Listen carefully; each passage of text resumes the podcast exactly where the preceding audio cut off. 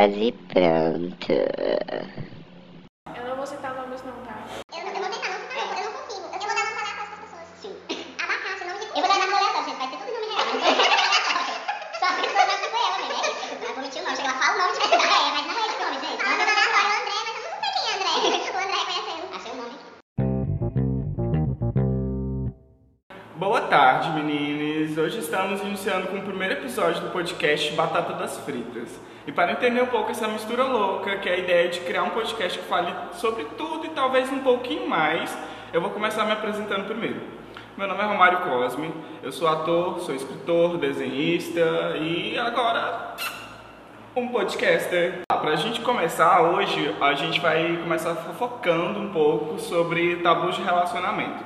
A gente precisa conversar sobre isso, porque são coisas que todo mundo faz, mas que omite como se fosse um crime, assim, né? Como se fosse uma coisa bem pesada. Como convidados, a gente vai ter algumas fritas aqui hoje. A primeira frita é o professor de teatro Adailson.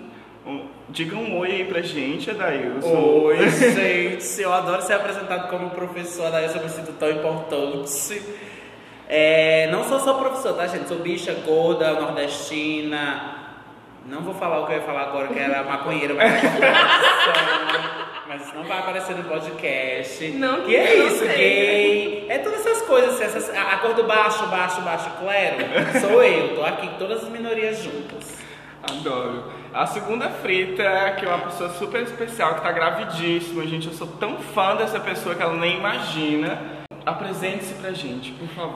Então, me chamo Keren Apuc, sou nordestina, paraibana, da Gema mesmo. Sou lá do sertão. Estou fazendo cursando artes cênicas há dois anos. Louca pra terminar, não aguento mais. E sou feminista nata, louca por todos os, problemas que existem na vida, doida pra combater todos eles. Eu não sei porque você é meu fã, não tem nem motivo pra isso. Nossa, eu sou seu fã há muito tempo, assim. eu Acho que é um dos primeiros textos que você deu no, no instituto mesmo lá. Que, nossa, tinha uma frase que eu fiquei, que ficou ecoando na minha cabeça. Vai ter buceta sim. Pois eu é. fiquei assim, gente do céu, o negócio vai ter buceta. Inclusive. inclusive. Inclusive, uma professora ganhou processo por mim por causa desse. Nossa, Foi a assim, professora Márcia, queridíssima. Só que eu mostrei meu texto antes a ela, né? E foi um dos textos mais polêmicos que eu fiz. Foi logo na minha entrada aqui, não conhecia ninguém. Fiquei com uma fama bem ruim, assim que eu gosto aqui. Então foi alguma coisa da ouvidoria, alguém que foi Foi. na ouvidoria reclamar que o povo aqui adora na ouvidoria. gente. Eu não sei nem onde é que fica, mas o povo adora A ir. gente só sabe quando fica quando é processado, bem. Foi. Eu nunca fui, não sei como que consegui essa proeza. Três anos eu fui processado. O povo Já aqui foi só fala viver da né? vez. É porque não tem um ensino médio. Você só fala porcaria na sua aula, né? Assim, besteira mesmo na sua aula. No ensino médio eu nunca dei aula, eles já É, sabem. eles nunca estão aqui. Então não tem como eles ver você mandando um aluno tomar no cu. Eu não mando aluno chamar no cu, pro livro tomar no cu é ótimo, então assim. não, não vai nem ofender, então. É. Se quer ofender. Não sei, tentei, não gostei. Bom, gente, é isso. Pra fechar nosso pacotinho de batatas, a nossa terceira frita é a Ana Beatriz. Vamos lá, Ana Beatriz, fala um pouquinho sobre você. Quem é a Ana Beatriz? Ah, eu sou, assim, a preta menos preta que pode existir, né? Eu também sou recém-formada, desempregada, é, virei estatística, como diz o povo, e me considero até um pouco privilegiada em vista dos outros que passaram por aqui e os outros pretos que existem no Gurupi. É, e é isso. Ah, também nunca fui processada não, eu não entendi até hoje por quê. Porque de, de peito, bunda, arriba e abaixo aqui, é só chamar que eu tô participando, de mostrar tetas. É isso aí, arrasou. E a Bia entrou até num, num ponto, assim, que eu acho que é, que é bem válido de falar de, de questão de cor, assim, né? Ela fala, eu sou a preta menos preta. Mas eu acho, assim, no- da minha visão particular né, nesse assunto, a gente tem que ter um, um conhecimento bem claro do que, que é ser negro e do que, que é ser preto. Existem pessoas pretas e o, termo pre- preto também, apesar de ser bem encarado como pejorativo, eu acho que é um termo que deve ser agregado, né, ao nosso vocabulário. Assim como branco é uma coisa que, tipo, é bem comum da gente é, ver as pessoas falando, né, tipo, ah, fulano é branco. Por que não fulano não é preto também? E, tipo assim, também tem o conceito do, do negro, né? Eu, Romário, encaro o negro como se fosse um conjunto de várias, vários tipos de pessoas, digamos assim, que englobam os pretos, que englobam ou os pardos que englobam os mulatos, todas essas nomenclaturas que algumas pessoas até é, falam que, que não devem ser aceitas e tal, mas outras pessoas elas se encaram como tal. O termo mulato, por exemplo, que, que muitas pessoas dizem que associa a mula, que não sei o que, tem toda uma história por trás, mas tem outras pessoas que também adotam esse termo como se ela encara realmente que ela é mulata. E todas essas pessoas de, de pele escura, digamos assim, eu, eu, Romário, coloco dentro de um, de um grande círculo que eu chamo de negros. E tem é, os negros, e tem dentro do, dessa de, espécie de classe negra, né, tipo dessas etnias e tal, tem os pretos também. Então tem uma grande diferença, assim. Quando a Bia fala, é, eu sou a preta menos preta que, que você vai ver, provavelmente eu, tipo, eu posso até estar enganado, mas é como se ela falasse, tipo assim, eu sou preta, mas assim, eu não tenho uma pele escura realmente como de uma pessoa preta e tal, mas eu me considero preta, que é o tal do, da autodeclaração, né? Mais ou menos por isso. Alguém quer falar alguma coisa sobre isso? Não, eu, eu, eu concordo, eu, eu até já falei isso em outros momentos de como nós temos uma falsa ilusão de que existem no Brasil as raças pardas, pretas e brancas, quando na verdade para os órgãos oficiais só existem as raças negras e as raças brancas, né? Só que eles colocam todos os pardos dentro do mesmo pacote dos negros, porque a gente sabe que o termo pardo foi criado para isso, para ser uma uma forma de passar a mão em quem não consegue se declarar enquanto negro, porque durante muito tempo e até muito pouco tempo atrás, se declarar enquanto negro era muito pejorativo. Então eu já passei por experiências que a pessoa tinha a pessoa era negra e ela estava com vergonha de dizer que eu era negro na situação porque ela estava com medo de me agredir, porque para muitas pessoas, e eu já passei por isso também, dizer, ah, você é uma pessoa negra falando isso, e a pessoa, mas você está me chamando de negro, que coisa absurda, eu, mas gente, mas você inclusive tem a pele mais escura do que a minha, você não acha que você é negro? É, então, é, essa, tem essa preocupação que eu, que eu acho que é o que pega na Bia. A Bia é uma pessoa negra, é, esteticamente, visualmente uma pessoa negra, só que é uma pessoa negra de pele mais, mais menos retinta, é, e aí, dentro daquelas discussões todas, ela vai ser uma pessoa que vai sofrer um pouco menos de racismo do que uma pessoa de uma pele um pouco mais escura, mas também vai sofrer racismo, também vai. Ela, junto de uma pessoa branca, vai ser a preta do, do sabe? Ela que vai ser provavelmente a preta e a perseguida e a que vai tomar um tiro na cara, porque é assim que a polícia, infelizmente, ainda trata os negros no país. Ainda tem negros que, tipo, acham ruins quando, tipo, eles meio que se consideram brancos, né? E você fala, não, eu sou negro e eles acham ruim você se declarar negro porque ele tem uma, você tem uma cor semelhante a deles, digamos assim. Que ao mesmo tempo que ele fala assim, tipo, ah, se você está se considerando negro, você está falando que eu sou negro também e eu não me considero.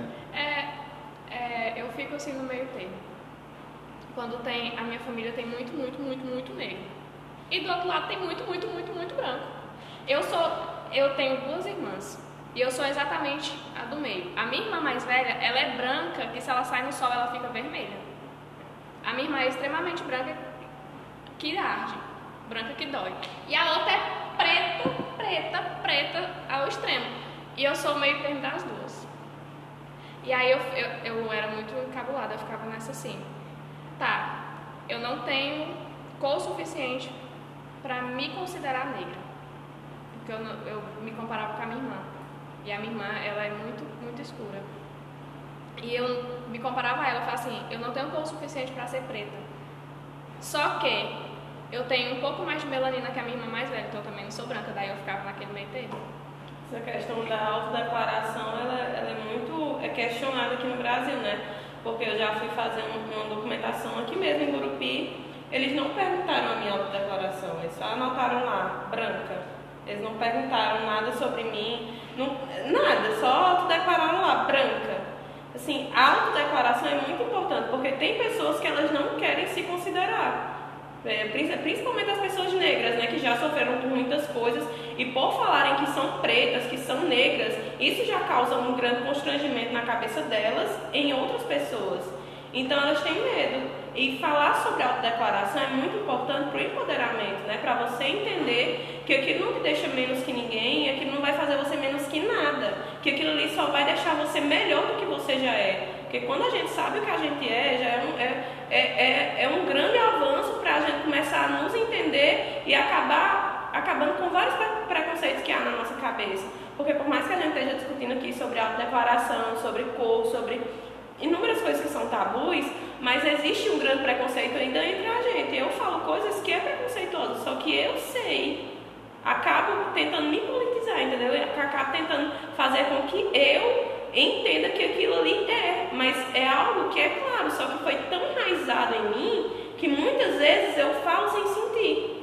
Uma vez eu postei uma coisa, lembra Deus, que eu postei denegrindo, falando a palavra denegrindo. Eu sempre soube que a palavra denegrir é uma palavra muito racista. Só que é tão enraizado na minha cabeça que às vezes eu esqueço que é e acabo falando. Mas eu não falo pelo, é, é, não falo é, é, por maldade. Eu falo porque aquilo foi enraizado em mim, entendeu? E aí que eu acho uma coisa importante é, é que existe um, um, uma mudança que precisa ser feita que tem a ver com compreensão do seu próprio erro. Então, não tem problema você falar a palavra denegrir se ela sai por impulso, porque inclusive é muito difícil você pensar, opa, que outra palavra eu vou pensar que seja um sinônimo de denegrir, porque na minha cabeça sempre foi assim, eu estou denegrindo alguém. Que outra palavra eu posso usar para isso? Na hora do discurso, na hora da, da a fluidez que as coisas são hoje, rede social, na conversa, na briga, você não descobre uma outra palavra naquele momento. E aí, estruturalmente, você está habituado a fazer isso. E aí eu acho que é, depois do que você faz é que muda dois grupos. É o grupo daquele que percebe que fez errado, modifica o seu pensamento e assume que fez errado. Então, automaticamente, e foi o que eu falei no dia, eu falei, essa palavra não é uma palavra muito boa de postar, e automaticamente a gente vai falar sobre, olha gente, eu sei que a palavra denegrido é uma palavra, ok, entendi, não vou fazer. E existe aquele grupo que não se preocupa em mudar, e é esse grupo que é um grande problema, porque eles executam racismo, eles é, e é racismo, é homofobia, é LGBTfobia, é, é, é todas, todos os problemas de misoginia, eles não se preocupam em mudar esse pensamento. Por mais que você fale, a primeira reação é, mas eu não estou fazendo nada. Isso é questão de gosto, isso é o que eu aprendi desde sempre, na minha época era assim. E é esse povo que é o problema. Errar é uma, é uma característica que é aplicável para qualquer pessoa. Qualquer pessoa pode errar e pode fazer coisas por brincadeira mesmo. Eu, particularmente, uso com os meus amigos mais próximos vários termos que são absurdamente errados, mas eu uso com uma única pessoa que está dentro do mesmo recinto comigo. Essa mesma pessoa, quando está no espaço público, o discurso muda completamente, porque a partir do momento que eu estou no espaço público, eu estou numa aula, eu estou em algum momento, eu entendo que ali não é mais o lugar de propagar aquele discurso. Inclusive, se o meu colega fizer aquela mesma brincadeira em público, eu vou corrigi-lo. Porque naquele espaço não é mais o espaço da subjetividade, é o espaço onde você está ali sozinho na sua casa, você pode falar o que você bem entender sobre você mesmo, sobre o colega que está ali do lado. É, eu acho que tem esse problema. Existe a, a, possibilidade de você errar e a gente vai errar várias vezes para ir entendendo que tem que mudar. Importa é, você está disposto a mudar? Você está disposto a, a entender o que, é que você errou? E às vezes algumas pessoas. Ontem eu até falei sobre isso é, algumas pessoas, você fala A, a pessoa entende B, é, e a pessoa não lhe pergunta se você queria falar B o tempo inteiro. Se ela for conversar com você, às vezes você não estava nem falando sobre aquilo que ela achou que você estava falando. Era uma outra coisa que você só queria dar a sua opinião e você ainda não sabe se expressar. É, e a, toda essa discussão sobre colorismo, sobre essas noções de quem é mais negro, quem é menos negro, quem tem mais direito, quem tem menos direito, está muito pautado em aceitação, em processo de subjetividade, em processo de entender que as coisas mudam. O mundo está aí, ele está mudando constantemente. Não é fácil, mas ele vai mudar. E ele vai mudar se a gente nós, é, nós gostando ou não disso, ele vai se transformar. É, isso envolve toda uma questão linguística, até de apropriação, né? Quando, quando você fala que ah, em alguns ambientes, com determinadas pessoas, eu uso determinados termos que eu não usaria em outros lugares. Porque nós, eu acho assim, que, que faz parte de minoria, que está dentro de, desse, desse universo, a gente começou a apropriar de algumas palavras que, que são pejorativas como se fosse um escudo, assim, tipo assim, ah, você me chamou de viadinho, pois sou viadinho mesmo, e aí, vai fazer o quê? Tipo assim, ah, meu escudo, sou mesmo, entendeu? Tô aceitando, e tipo, isso não é errado pra mim, isso não, não vai ser ruim pra mim você me chamar disso, porque eu sou realmente isso, e eu me aceito, eu aceito a palavra também. E também, tipo, é, é, envolve a questão de, de negro, né? Tem pessoas que, tipo, realmente não, não aceitam e tal, tem pessoas que aceitam, enfim. Eu acho que a gente, tipo, abre um grande Sim. caminhozinho, assim, né? Mas é, eu acho super válido, super Nossa, importante obrigada, a gente Mas, voltando aqui, vamos, é, a gente vai começar com a, com a nossa primeira porção, foi assim batizada os quadros do, do podcast, né? A primeira porção é a porção de a histórias de arrependimento. E a gente vai envolver o tema que são tabus de relacionamento. Quem nunca teve uma historiazinha de arrependimento, né? Uma não, várias, né? Eu principalmente tenho, que se eu for começar a contar aqui, a gente vai ficar a tarde inteira conversando. Mas como a gente não está aqui para falar de mim, mas sim de vocês, eu gostaria de saber de vocês quais são as principais histórias de arrependimento que vocês têm. E a gente vai começar por quem? Quem pode começar? A primeira porção, lá daí. Ai, que subversão. Você tem mais histórias aqui. Ai, é só porque eu sou mais vivido e experimentado. Sobre o quê? Porque assim, eu tenho arrependimento de todos os lados. né? Eu tenho arrependimentos pessoais, eu tenho arrependimento de coisas que eu não fiz, eu tenho arrependimento de coisas que eu fiz, eu tenho arrependimento de coisas que eu deixaram as pessoas falar, fazerem e falarem de mim. Então, assim, vocês querem começar por onde essa de terapia? Tá, deixa... A gente está nessa, onda de falar de, de tabus. Acho que a gente pode pensar assim, um, tabu, um primeiro tabu e a gente começa com, com a história envolvendo aquilo. E, pô, E se eu não tiver? Ah, se não tiver, É porque geralmente eu me arrependo de não ter feito e eu nunca Passa. deixo de fazer. É, você Já passa pega a fácil. onda aí do que a gente tava falando. Um- um- algo que alguém falou pra você que você estava se relacionando com uma pessoa e que você não teve iniciativa de dar um naquela pessoa, um Um sacudida né? naquela pessoa e Tá, então vamos lá. É, eu. ele anotando qual Tá, pessoa. É, eu tô só anotando aqui então. Eu já estive em relacionamentos e já que o tabu é sobre coisas que falaram pra você e que você não soube como lidar na hora, é, eu já, já passei por situações, a questão do corpo, né? Como eu falei, bicha preta, gorda, a gente passa por muitas experiências dessa de corpo. Talvez uma das que eu me lembro mais assim, que era em relacionamento e não de pessoas que estavam externas, foi a pessoa falar a respeito de pelos no corpo. Eu tenho alguns pelos na região do peito e a pessoa fala pra mim, ai, tira isso, porque isso nem é pelo, isso é uma sujeira que você tem, porque isso não, é, não chega a ser pelo de verdade. Porque nós estávamos discutindo sobre pessoas que têm o peito, peito peludo e pessoas que não têm o peito peludo. Como o meu são muito pouco, é, a pessoa falava assim, ah, tira isso, que isso é uma sujeira, isso nem chega a ser pelo. Hoje, particularmente, tem muito mais do que o que tinha na época, porque como eu era habituado a sempre tirar porque era uma sujeira, é, nunca deixei se desenvolver, então eu sempre estava preocupado em ter que estar tirando o tempo inteiro, e eu me arrependo muito de eu não ter falado naquele momento para aquela pessoa e de eu ter deixado durante tanto tempo é, o meu corpo ser controlado pelo que a outra pessoa via dele, não por como eu me sentia bem a respeito desse. Isso é uma história de bastante arrependimento. Posso riscar esse papel? Pode não sei nem quem é, meu filho. E vocês, gente, vocês têm problemas com, com pelos no corpo? Tipo assim, em todos os lugares, assim, peito ou partes íntimas? Assim, no início, porque eu ainda sou adolescente. Ó, cara, sou menino ainda. No início eu tinha. Quando o Karen chegou, que ela falou assim, eu tenho 17 anos. Eu falei assim, ah, e é o quê? Postar, Hoje eu tô com 19, é 19, eu acho que é 19, tá aqui. continua ainda. Então, no início, é, como eu não tinha tanto engajamento assim é, é, no, no meu próprio corpo, como, como eu não sabia como meu próprio corpo funcionava, então eu tinha muita vergonha. Então eu depilava tudo: perna, é, axila, tabaca, tudo. Depilava. Eu acho esse nome maravilhoso. Então eu depilava tudo e não queria nem saber. E eu tinha vergonha se tivesse e alguém fosse lá, né? E tarará e tarará. Enfim.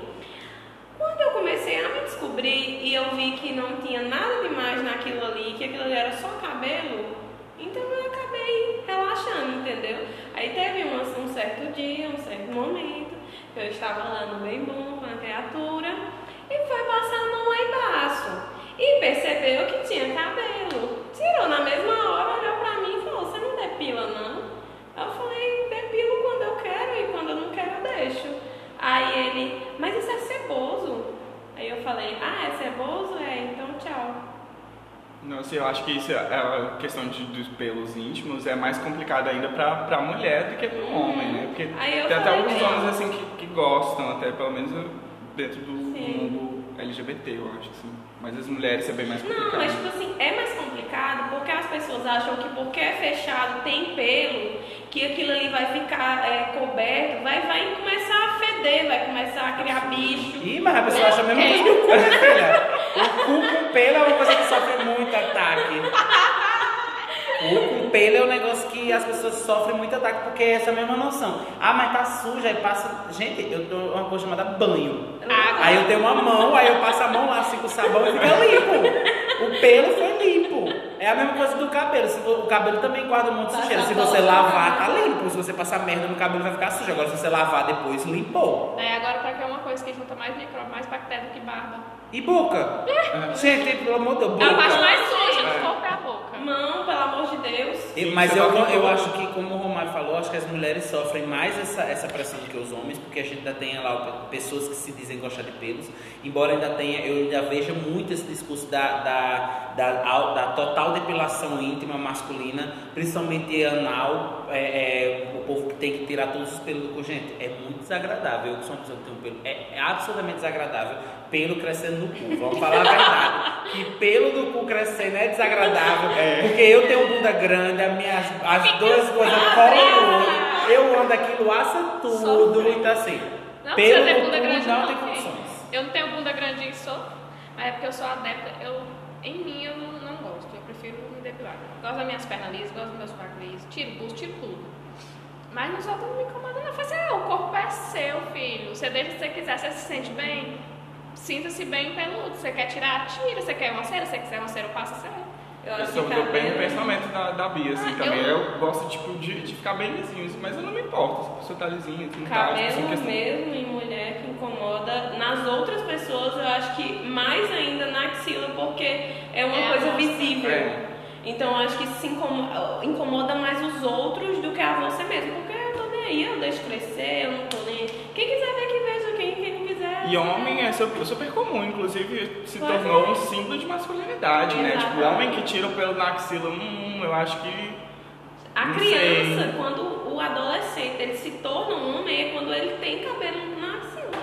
É uma coisa que eu, uma frase que eu acho que marca muito tudo isso foi uma coisa que eu ouvi agora durante a quarentena, não sei onde foi que eu ouvi isso, mas é, pessoas, se vocês não estão se depilando agora porque ninguém está vendo o corpo de vocês, comecem a pensar se vocês se depilam para vocês ou para o outro. Porque se agora que as pessoas não estão fazendo sexo, elas não, ah, não me depilar não, porque ninguém vai usar mesmo. Comece a pensar se de fato você se depila para você ou para outra pessoa. Porque é- quem já se depilava antes e se depilava sempre para você, continua se depilando do mesmo jeito, mesmo sabendo que vai fazer ou não sexo. É, quem não tinha esse costume em geral, que largou de mão, Começa a pensar se de fato você se depilava para outra pessoa, se sempre, aliás, se você se depilava porque você gosta ou se é porque outras pessoas vão lhe visitar, sabe aquela Mas sempre tem essa história, tem aquele negocinho que se você vai sair, você vai bater gilete, entendeu? Então sempre foi assim, sempre teve é, esse, é, é, é, essa. E- É, É, isso o, é co- o preconceito, né? Porque eu sei que, tipo assim, ah, se eu chegar lá com pelo, talvez ele não vai gostar. Não é nem que eu saiba que ele não goste, mas assim, eu já vou me prevenindo. Uhum. Mas, enfim, eu Gente, me particularmente uma sempre- outra coisa isso aí, isso é um outro assunto mais polêmico ainda. Que talvez joga vá lembrar, vá, ser, vá afetar mais eu e o Romário do que as meninas. É, mas aí com essa história de vai sair, vai fazer sexo, vai bater gilete, me lembrou muito todo, todo o estereótipo em cima da maldita da chuca. É, vai dar, tem que fazer a chuca, tem que fazer a chuca. Eu particularmente odeio chuca. Gente, como é que faz a odeio. chuca? Você pega um negócio com água, soca dentro do cu, fica uma sensação horrorosa, parece que você vai ter uma diarreia horrível e de repente você senta no vaso e vai embora tudo, que você se sente um animal podre, porque eu não sei como é que sai tanta coisa dentro de você. E fica botando água lá o tempo inteiro. E, gente, é incrível. O intestino é um negócio que tem, sei lá, 30 metros de comprimento. Parece que tem 30 metros de coisa que vai estar lá dentro. Então é muito desagradável, é muito doloroso. Particularmente para mim dói, incômodo, porque o negócio dói na hora de entrar. Não é que dói para sair, mas dói para entrar. Tem uns aparelhinhos que você faz, que é uma coisa, inclusive, que é uma ducha higiênica feminina, que é uma bolinha com uma ponta que você enfia lá dentro. Aquilo é desconfortável. é, E o meu problema não é aquilo ser desconfortável, é que do mesmo jeito que pelos, isso se tornou uma obrigatoriedade. E aí quando se torna obrigatoriedade, é, que eu vejo que é um problema. Porque você pode fazer o que você bem entender com o seu corpo. O problema é você fazer o que você, o que você não quer com o seu corpo porque a outra pessoa quer que você faça. Então, por exemplo, durante, isso também é um arrependimento, porque durante muito tempo eu fiz a chuca não por mim, eu fiz a chuca pela outra pessoa. E hoje que eu estou em um relacionamento, eu continuo fazendo. Mas eu faço quando eu quero me sentir bem. Quando eu não quero me sentir bem, eu simplesmente falo, não faço, vamos transar, vai comer, sabe onde é que você está entrando. Porque eu só entro no cemitério sabendo que lá dentro tem gente morta. Se eu quiser ver gente viva, eu não vou no cemitério. Ponto final. Então é isso que eu acho sobre chuca. O meu problema da chuca é, virou um tabu. E você é chamado de nojento quando você não tira o pelo, como você é chamado de nojento quando você fala, gente, eu não vou fazer a chuca. É isso. Se quiser comer, é assim que, que, que, que, é que faz o rolo babado aqui. Já manda mensagem no WhatsApp, né? Olha, não fiz a chuca. Quer mesmo assim? A Dails falando que é desconfortável. Confortável foi o meu time ensinando no Natal como fazer a chuca. Todo mundo na roda assim. E eles falando a palavra da chuca. E eu lá toda fiel escutando como que se fazer a chuca. Foi ótimo. livre. É, eu realmente acho que, que é um, uma coisa bem chatinha, assim, de, de se fazer e tal, mas não, não sei se é, se é um, um problema muito grande, pelo menos não pra mim, assim. E não que eu tenho muito hábito, assim, de estar pensando fazer e tal. Mas assim, quando, quando preciso, né, já chega na, naquela questão da necessidade, eu faço assim, sem muitos problemas, assim. Mas eu realmente, eu acho que a questão de fazer pro outro envolve muitas coisas. Tipo, quando, quando você tá na cama com alguém, parece que você o tempo todo tá naquela obrigatoriedade, assim. Pelo, pelo menos eu, assim, eu meio que me satisfaço observando o, a satisfação da pessoa que tá comigo. Se a pessoa não satisfaz, mesmo que, tipo assim, ah, eu cheguei ao extremo lá, gozei e tal, mas sei lá, fica aquela sensação de tipo assim, Ih, eu acho que não foi tão legal assim. E se, eu acho que se não foi tão legal pra, pra outra pessoa, pra mim também não, não vai ser.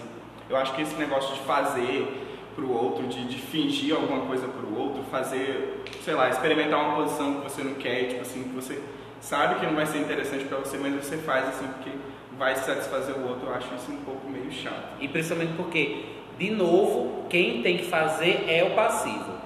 Quem tem que fazer é quem dá. Então, às vezes, o passivo se mata para fazer a porra da chuca e o ativo se quer tomar a porra do banho. Ele chega e vai limpar a rola na pia do seu, seu banheiro. Então, isso é um grande problema, porque a gente associa, aí a gente vai vendo uma escala, a gente associa que a mulher tem que se depilar, porque senão ela é nojenta. Aí nos homens, como os homens têm o privilégio de poder fazer o que querem, a gente pega o homem passivo e associa que ele tem que se depilar, ele tem que não ter pelo, porque ele tem que ser liso e limpo. Ele não pode, ele tem que fazer a chuca para o homem, porque o, o, príncipe maravilhoso da Escandinávia não pode, não pode sujar a rola dele, não. É, mas eu tenho que ficar me matando para fazer uma coisa para ele. Então, esse é o problema, é quando você associa que a pessoa tem que fazer algo porque ela é suja. E essa é o meu grande dilema. Eu não tenho que fazer algo porque eu sou sujo e a outra pessoa é linda e maravilhosa e ela não pode se sujar. Primeiro que se, se acontecer alguma coisa no meio, vai sujar ela e a mim.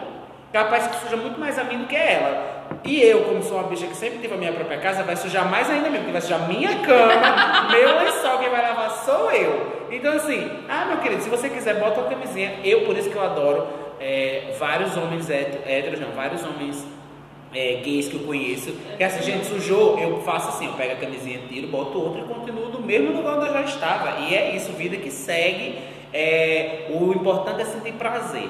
Mas eu acho que muitas vezes o homem passivo tá ali, ó, fudido, tendo que fazer a chuva. Tem, tem uma visão muito machista até dentro do, do, do mundo eu gay, né? De que, tipo assim, o, o, ativo é o homem, tipo é assim, vibrativo, como todo mundo O machismo, ele tem que encontrar em qualquer lugar uma porta aberta para ele estar, entendeu? Isso é no relacionamento, tanto, tanto hétero, tanto como homo, bi, em tudo ele tem que estar. Tá. É, isso é, é lógico que você vê um relacionamento de duas mulheres lésbicas e chega e pergunta quem, quem é o homem, homem da relação.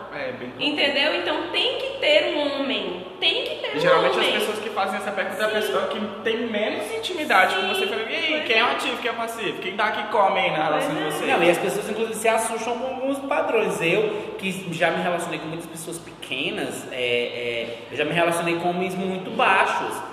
Agora eu não me relaciono com homem baixo, mas eu tenho 1,90m. Ah, então, tá, pra uma pessoa. Mas ele é mais baixo do que eu, mas para mim, que tinha 1,90m, me relacionar com alguém de 1,57m, 1,60m, é uma diferença muito.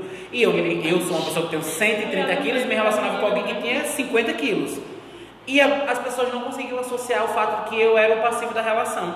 porque eu era grande, gordo e alto e negro, e aí eu tinha que, por causa desses, desses dessas marcações sociais, eu tinha que ser o homem ativo da situação. E eu, enquanto um homem negro alto, já, já percebi isso diversas vezes. Como o meu corpo era sexualizado, porque eu era obrigado a ser o ativo, eu era obrigado a ter o pau grande e I'm sorry, mas eu nem tenho pau grande nem sou o ativo. Sou a garo, adoro ser a garotinha do meu da relação e não tenho problema nenhum com isso. E, e, e particularmente a mim, não me atrai o homem, o ativo muito masculinizado. Na verdade, quanto menos masculinizado o homem for, para mim tá ótimo. Eu particularmente tenho muito mais interesse por homens que não são masculinizados do que por homens que são muito masculinizados. É, mas eu sempre sofri isso de, de ter que ser um homem ativo ou é, de ter que ser um homem é, masculino e forte por ser esse homem negro e alto e as pessoas associarem sempre que a pessoa que está comigo não pode ser o ativo porque ela é mais baixa, porque ela é mais magra, ou qualquer coisa desse tipo. Você vê que esse, que esse ponto do, do tabu ele leva a, a, um, a um nível tão grande que começa a ter outros preconceitos em outras coisas que não cabe aquele preconceito, entendeu? Então, assim, tem vários preconceitos na parte da, da mulher que cabem em outros e que, e que é levado. Essa questão da mulher ser sempre limpa e que o homem pode ser do jeito que ele quiser, só chega, come tchau.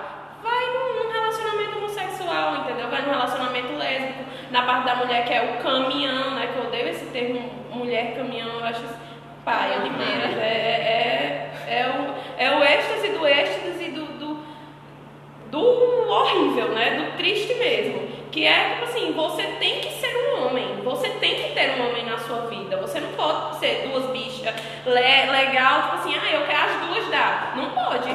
Tem que ser uma que dê e uma que coma. E a que dê tem que estar tá limpa e a que come. Até pode ter as duas que dão. Até pode ter as duas que dão. O que não pode hoje em é dia, por incrível que pareça, é as duas, as duas só darem. Porque as pessoas só associam, inclusive, sexo a enfiando algo em alguém. Por isso que as pessoas não conseguem aceitar o relacionamento lésbico quando não tem o fato de não ter um homem. Porque no relacionamento entre dois homens tem que ter um que enfia algo no cu do outro. Sim. Se não tiver, não, não é um relacionamento, não, é não tem sexo. No sexo lésbico, por que, que a gente pergunta qual é o homem? Porque a gente está esperando alguém enfiar o dedo em alguém. Não pode ter, as pessoas não podem só fazer coisas que não envolvam enfiar algo em alguém. Mas no relacionamento heterossexual, você automaticamente associou, inclusive de uma forma errada, que é a mulher que tá, o homem que está enfiando alguma coisa na mulher. É, na verdade é o contrário.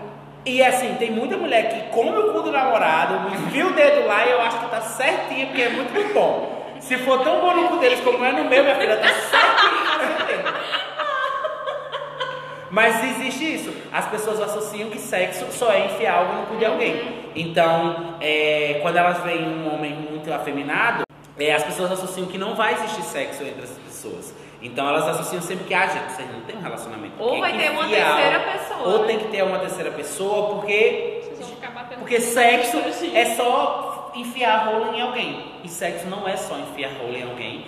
É, e as pessoas que são afeminadas ou que são não binárias ou que não têm um gênero, elas não necessariamente enfiam coisas nas outras pessoas. Elas só elas enfiam coisas nas outras pessoas de outras formas, tendo outras construções, porque sexo não necessariamente tem a ver com gênero. Não, sexo não necessariamente tem a ver com masculinidade ou com, com feminilidade, ou com não ter um desses dois gêneros.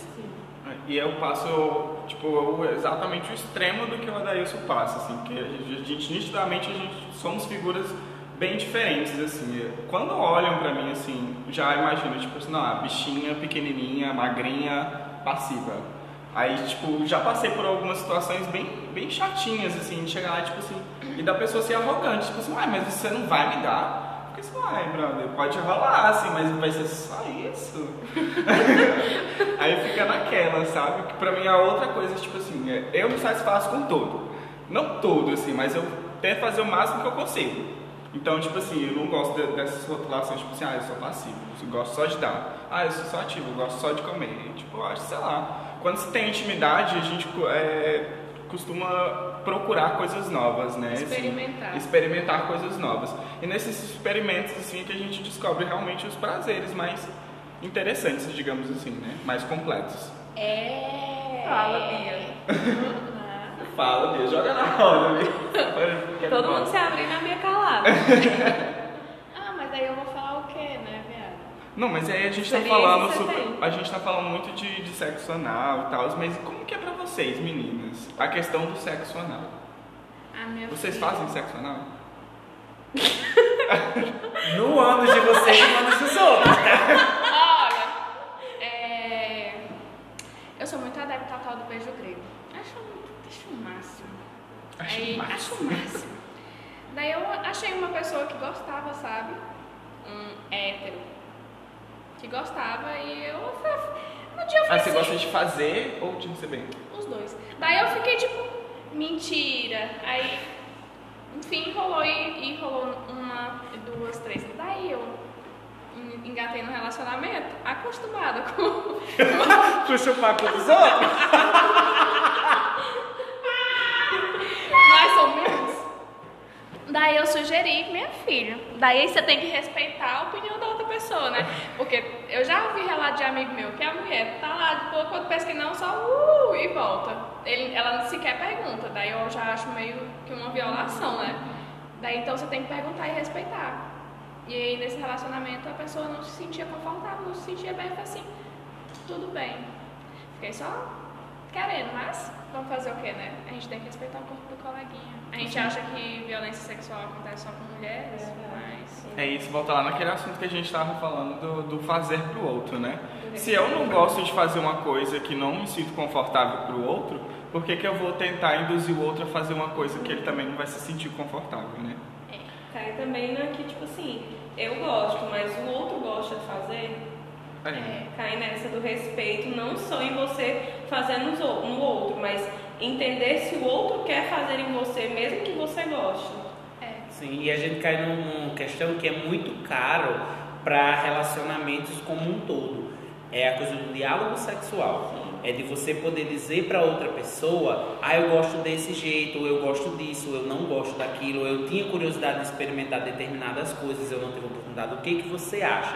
A outra pessoa não é obrigada a fazer, mas ela é ela, ela tem o direito de saber aquilo que lhe dá prazer ou aquilo que você tem vontade, inclusive para ela dizer, olha, é, comigo não dá. E aí ela pode ter espaço para outras várias coisas, porque relacionamento nem sempre é só uma coisa. Então assim, eu que sou um homem passivo, é, inclusive que fique bem claro que eu não sou passivo porque eu quero, é, eu sou um homem passivo por outras questões que são morf, morfobiológicas psicológicas.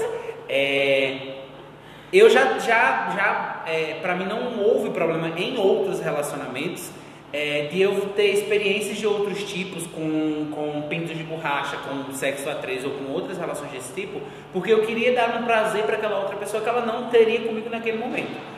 É, então eu não, eu particularmente acho que isso vem de um diálogo sexual, vem de você poder contar para outra pessoa, olha, faz assim, faz assado, é, usa mais força, usa menos força, usa, pega desse jeito, faz assim, porque é, as pessoas são muito diferentes. E eu, enquanto uma pessoa que tem uma sexualidade muito diferenciada, eu, eu, eu acho que associei coisas que dão prazer muito di- difíceis da outra pessoa entender quais são, eu preciso muito dizer para ela quais são essas coisas. Mas a questão é que fazer sexo não é difícil, é muito difícil conversar sobre. Ainda fa- falar sobre sexo ainda é um tabu muito. É, eu cresci numa casa em que eu, praticamente a minha mãe trabalhava o tempo todo, então a gente, é, a minha família é majoritariamente feminina. Existem muito, muito mais homens do que mulheres, só que as mulheres são muito mais fortes e presentes do que os homens. Então eu pauto que a minha família ela é feminina. E não se falava de, de sexo em casa. E eu perdi a minha virgindade sem saber, tipo, sem saber de absolutamente nada. Eu só sabia que eu queria e eu fui lá e fiz e guardei isso comigo durante dois fucking anos. Não contei pra senhor ninguém. Em casa ninguém sabia.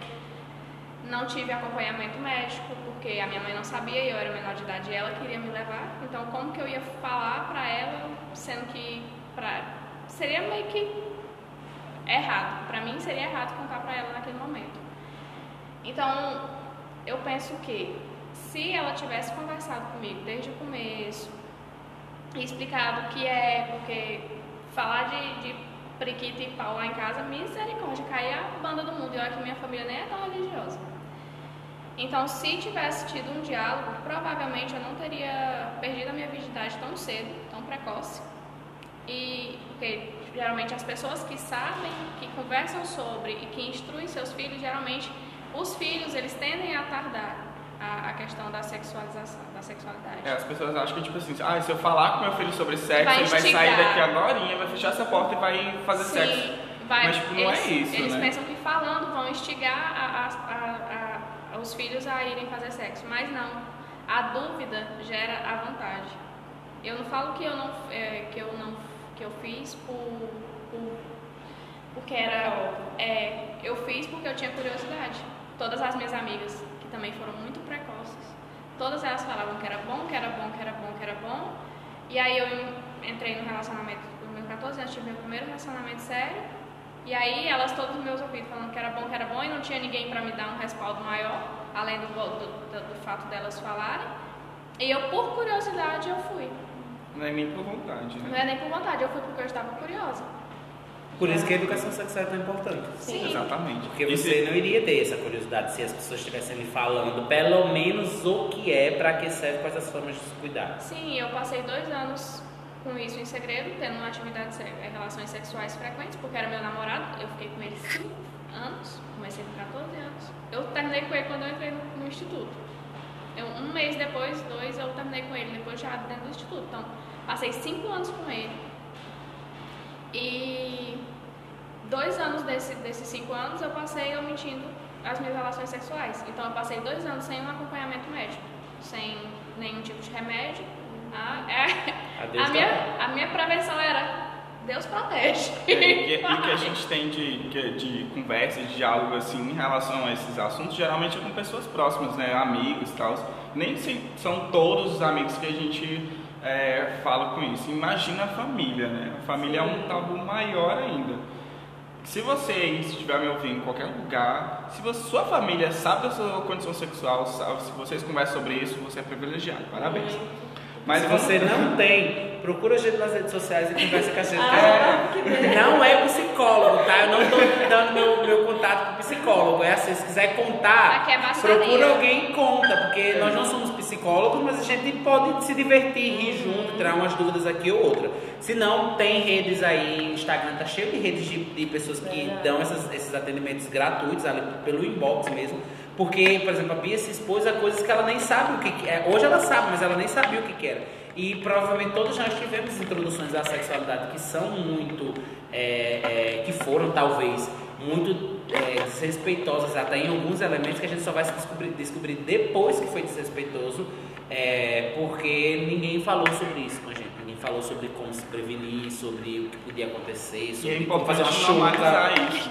Normalizar esse- esses diálogos, assim, independente de quem for. É recomendado, óbvio, né? É recomendado se, se- se você puder é, fazer uma terapia, conversar com um psicólogo, tal, realmente uma pessoa que possa realmente te ajudar, é muito importante, né? Mas a gente não vai, não pode também sair por aí que nem várias pessoas fazem, distribuindo terapias, né? Porque a gente sabe que uma terapia também não, não é de graça, assim, mas é importante tentar normalizar esses assuntos. Então conversa mesmo, nem que seja com, com seus amigos, tenta conversar com o pai, com a mãe, com alguém próximo, mas conversem, tirem dúvidas, procurem pessoas que vocês acham que podem ajudar e é isso aí. A minha história é, já foi muito diferente da Bia, né? Porque ela, ela teve a escolha. O meu, eu já tirei minha virgindade por um abuso sexual, que eu não sabia que era um abuso sexual, que eu pensava que era, ah, qualquer coisa, é, aconteceu, né? Brincadeirinha. E eu não sabia. E mesmo depois da minha família descobrir, ainda tinha um tabu de conversar comigo e perguntar como aquilo aconteceu, como aquilo se formou. Eu sempre fui uma pessoa que eu sempre tive muita família. Minha avó, eu fui criada por vó, então eu sempre tive muita família. Só que eu sempre me recuperei sozinha, por mim. Então, sempre que aconteceu algo comigo, eu me recuperei sozinha. E inúmeras outras coisas que já aconteceram. Então, esse fato da, minha sexualidade, eu não procurei quando eu era criança. Eu era uma criança que eu só queria traquinar. Eu, eu, sempre, eu fui uma pré- uma pré-adolescente que eu só queria eh, dar trabalho. Então, quando isso aconteceu, foi algo que eu tive a necessidade de criar uma, uma, uma dependência psicológica. Então, eu tive que que me curar. Eu tive que curar a mim mesmo para que eu entendia que se eu continuasse com aquilo na minha cabeça, eu ia começar a ficar doente, eu ia começar a pensar em outras coisas, eu ia começar a enlouquecer. Que é isso que justamente acontece com várias e outras adolescentes homens também, adolescentes, tanto mulher como homem, porque eu conheço inúmeros amigos que sofreram muito abuso sexual. Então, é uma coisa que a gente tem que trabalhar e a gente tem que saber como trabalhar. Porque às vezes está ali, ah, foi com o meu namorado, tá, mas o seu namorado te induziu a fazer isso, ou você fez pelo seu namorado, ou você queria fazer. Porque hum, eu tenho pessoas da minha própria família que tirou como primeiro namorado, tá? Só que o namorado forçou ela, querendo um estupro. Entendeu? Então é muito, é muito difícil trabalhar com isso de uma maneira direta. Eu entendo, hoje eu entendo, porque eu tenho muita preocupação com isso, de como é que eu vou fazer isso com meu filho. Como é que eu vou chegar a conversar com ele? Eu vou explicar que existem pessoas ruins, eu vou, eu vou explicar que, que existem pessoas que possam fazer isso contra a vontade dele. Eu vou explicar que isso é uma coisa normal do ser humano, que um dia ele vai sentir desejo. Como ele vai reagir a isso? Entendeu? Então, se eu que já tenho uma cabeça aberta de tudo isso, que já passei por inúmeras coisas, consequentemente de não ter uma educação sexual, como eu penso, eu penso tão abertamente e para mim é difícil. Imagina para um, pais que tiveram a educação machista que tem uma educação que é muito enraizada. Então, eu sempre costumo falar que as coisas ela têm uma raiz muito profunda. Essa questão do pai chegar para o filho e explicar e conversar e ter uma abertura e querer conversar e perguntar se já aconteceu é uma coisa que já está vindo muito raizado de uma forma negativa lá de trás, entendeu? Então, como é que eu vou falar para o meu filho que ele não deve transar? Como é que eu vou falar para o meu filho como ele deve transar? é saber que não é falar como transar, é explicar tais situações, tá? Mas como explicar? Então eu acho que os pais, antes de explicar, antes de ter a cabeça aberta para querer conversar com o filho, eles também devem passar por uma terapia, eles também devem passar por algum psicólogo, para tentar entender como é a cabeça de uma criança e para tentar entender como chegar nesse assunto entendeu? Então é, é, é de uma responsabilidade imensa você ter uma conversa dessa com seu filho e querer, porque tem pai que é agressivo, tem mãe que é agressiva em todos os assuntos, em todos os aspectos. É muito agressivo, então chega de uma forma que assusta a criança. Aí retém a criança daquilo a criança começa a ter medo começa a, a criança começa a criar pânico, come... então é, tem que ter várias formas de falar, tem que, tem que explicar que é uma coisa natural e como explicar que é uma coisa natural, entendeu? Não é só falar, né? Não. Saber como, como falar é, e quando falar também, né? Porque não é só chegar numa criança qualquer de 5 anos de idade e falar, olha, existe o sexo e é assim, assim, assim, né? Pois tem que é. ser de uma forma mais lúdica, até assim, pra, de que forma que ela entende, que ela vai absorvendo com o tempo. Também, né? tipo assim, ah, vamos ter uma conversa agora que eu vou te ensinar como é que nascem os bebês. Eu acho que assim, é Sim, é um, é um processo. É, difícil, né? porque naturalmente as crianças eles, eles respeitam os pais por medo. É, muitos são assim, não, não todos, mas muitos. Respeitam os pais por medo. Ah, meu pai disse que senão ele vai me colocar de castigo, senão ele vai tirar isso, senão ele vai. Entendeu? Então é bom você ter um caminho de segurança com o seu filho para você explicar isso. É muito importante a educação sexual na escola, por quê? Porque a criança ela vê a professora como um refúgio. Então ela vê a professora como uma pessoa que tem que ensinar. E o pai, ela vê algo como se fosse um sargento, como se o pai tivesse ali para mandar a criança fazer ou não fazer. Então isso tem que vir muito antes. Muito antes de você querer ensinar seu filho como ele vai reagir se acontecer algo com ele, você tem que pensar como você vai educar seu filho em qualquer tipo de situação, porque vai acarretar, ou ele vai ter medo de você, ou ele vai respeitar você como pai e vai também saber que você é um educador, que você não é só pai dele. Então é muito difícil, é, é, principalmente lá atrás, nós que já, vocês, aliás, que já são mais velhos, eu sou nova ainda. Coitada, gente. Ai, ai. Eu sou nova ainda principalmente é, é, pais mais velhos, eles tendem a, a ser muito machistas, não, não porque querem, mas porque foram criados assim, entendeu?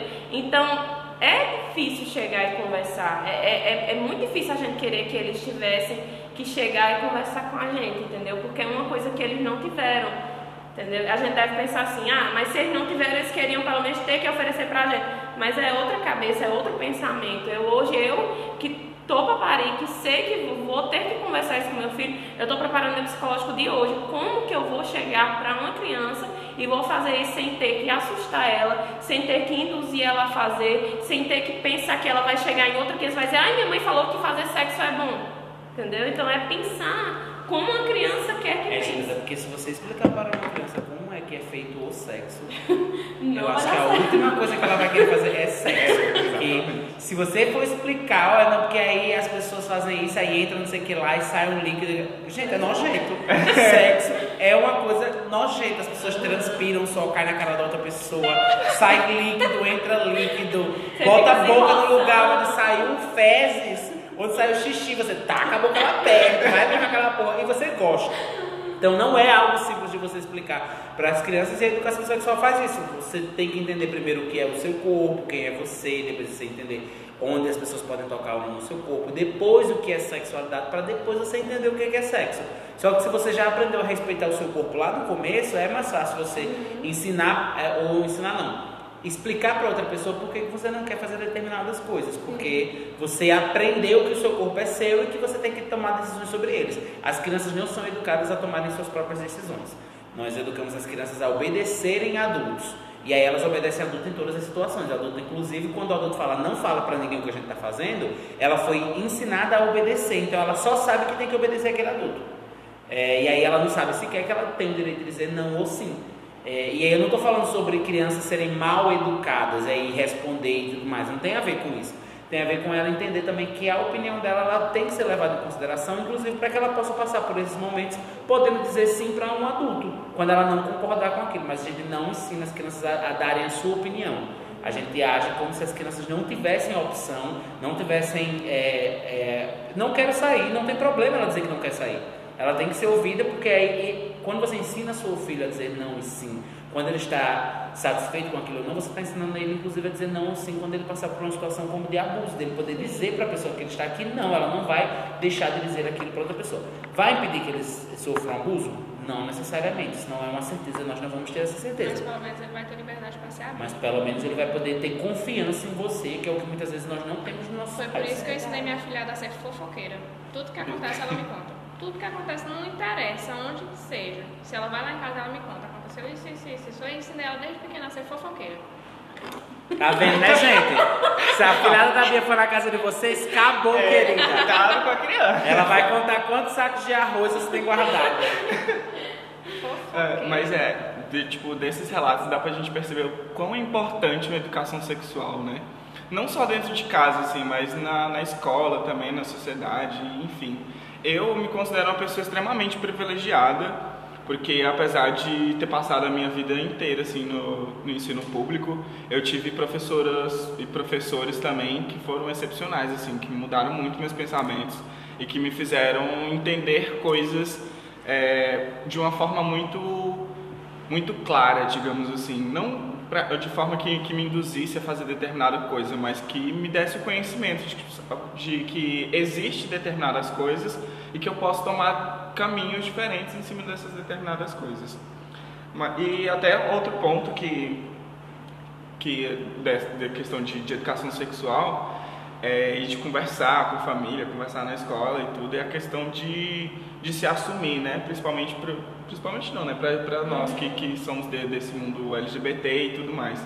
Com- eu me considero uma pessoa extremamente privilegiada, não só por ter tido essa educação, assim, uma formação durante minha escola e tudo mais, e, tipo, eu nunca fui também uma pessoa de conversar muito com, com os meus pais sobre, mas a questão da minha sexualidade sempre foi uma coisa muito natural. Eu não tive aquele momento de sentar assim e falar, olha, mãe, quero te contar um negócio. Eu sou gay.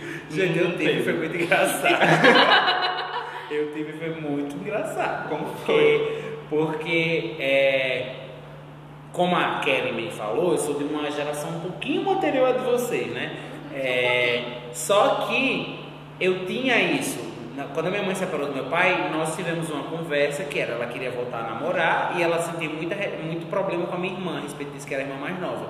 E eu fui a pessoa que apoiei ele e falei, ó, você pode fazer o que você quiser da sua vida daqui pra frente, tá? Porque você saiu de um relacionamento ruim pra você ser feliz. Então vamos fazer um acordo. Eu não me meto em nada na sua vida para que você não se meta em nada da minha. Ponto. Já? Essa foi, essa foi o momento. Preparou assim, é. Só que eu me assumi, eu fiz o processo de contar para minha família muito tarde. Eu já tinha tido namorado, já tinha levado namorado em casa. A minha irmã sabia, é, ela soube sozinha, ela, ela, ela tinha 12 anos quando ela me escreveu uma carta de aniversário, onde ela falava que sabia que a pessoa que eu falava que, que era apaixonada era o menino que estava na minha casa fazendo festa de surpresa para mim. Porque ele foi fazer uma festa surpresa eu não sabia. E ela escreveu uma carta e eu falei, ah, eu vou ler. Aí minha mãe, lê! Aí ela, não, você não vai ler. Aí eu, não, mas eu vou ler aqui, que a minha mãe não sabe ler. Então, não, eu vou ler aqui. Ela, não, você não vai ler aqui. você vai ler sozinho no quarto. Aí eu falei, depois era sobre isso. Mas pra minha mãe, o processo também foi muito desse tipo. Quando eu já estava em outro relacionamento, é, que essa outra pessoa nesse outro relacionamento tinha tido um problema muito grande de contar para os pais, então quando ele contou, a, a mãe ficou um mês sem falar com ele, eu falei, não, eu tenho que falar sobre isso, até porque é um sentimento tão forte do que eu estou sentindo agora, que eu preciso que a minha família comungue disso, porque quando a gente quer contar porque está apaixonada, a gente está querendo que a nossa família, ela, ela, Participe. ela participe daquilo. Nós não, ninguém, e isso é muito importante, ninguém é obrigado a contar. Se ninguém conta para os pais que é hétero, nenhuma pessoa gay é obrigada a contar sobre a sua sexualidade. Porque o que você faz fora de casa, dentro do seu quarto, independente de onde você fizer, na cozinha, em cima da pia, se você não está fazendo nada com outro, é, que envolva as outras pessoas, você não é obrigado a contar. Porque hétero não conta quando é hétero, não chega um dia se assume. Então, eu de fato não concordo que as pessoas tenham que se assumir. Eu, na época, precisei fazer isso porque eu queria levar a pessoa na minha casa e não, eu estava cansado daquela coisa de ser tudo escondido.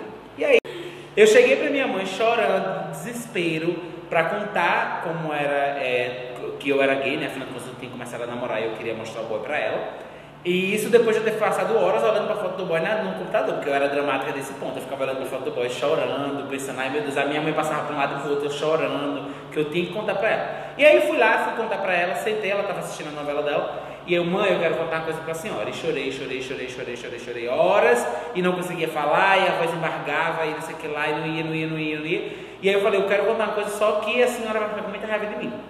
Como eu não conseguia falar, ela só se irritou e falou: O que, que você quer falar comigo, meu filho? Você quer dizer que você gosta de namorar menino? Já sei, já tá falando minha novela. Virou pra televisão e voltou a assistir a novela como se nada tivesse acontecido.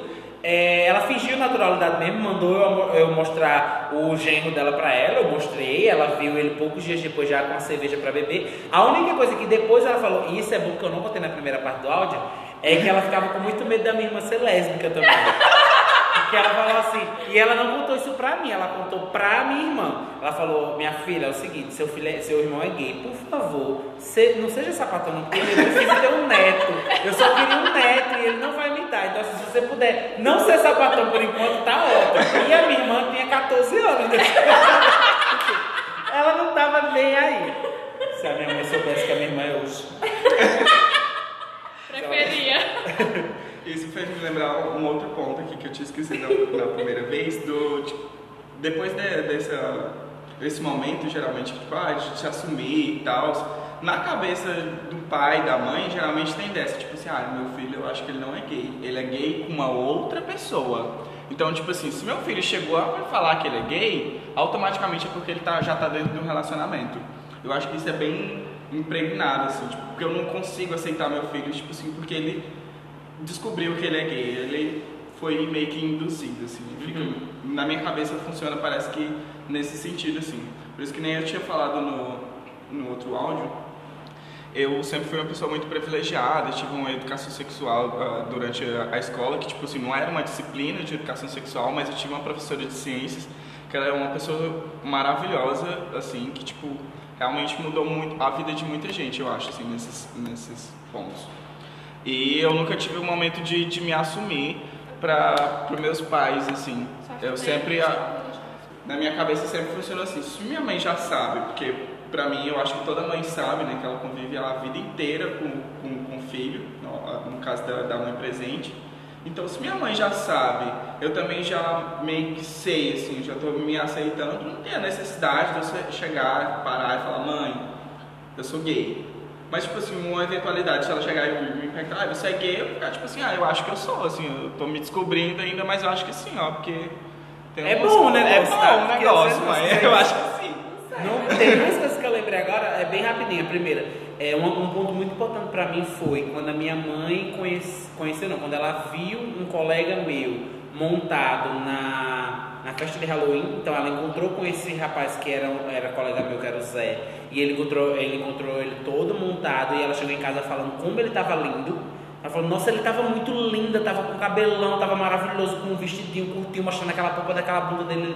Então, ter visto a minha mãe reagindo bem a um amigo meu travestido, porque ele não é travestido, mas ele estava travestido naquele momento, é, foi muito importante para mim. Aquilo falou assim, opa, minha mãe consegue aceitar. Ela não chegou em casa criticando meu amigo. Ela chegou e quis me contar que viu um amigo meu, sem problema nenhum, montado de forma feminina.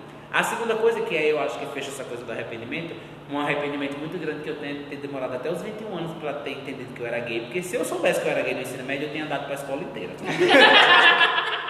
que eu descobri, inclusive, que vários amigos meus eram gay, tava dando para todo mundo atrás da caixa d'água da escola, e eu fui idiota, ia com eles até lá para conversar, podia ter dado um monte de gente.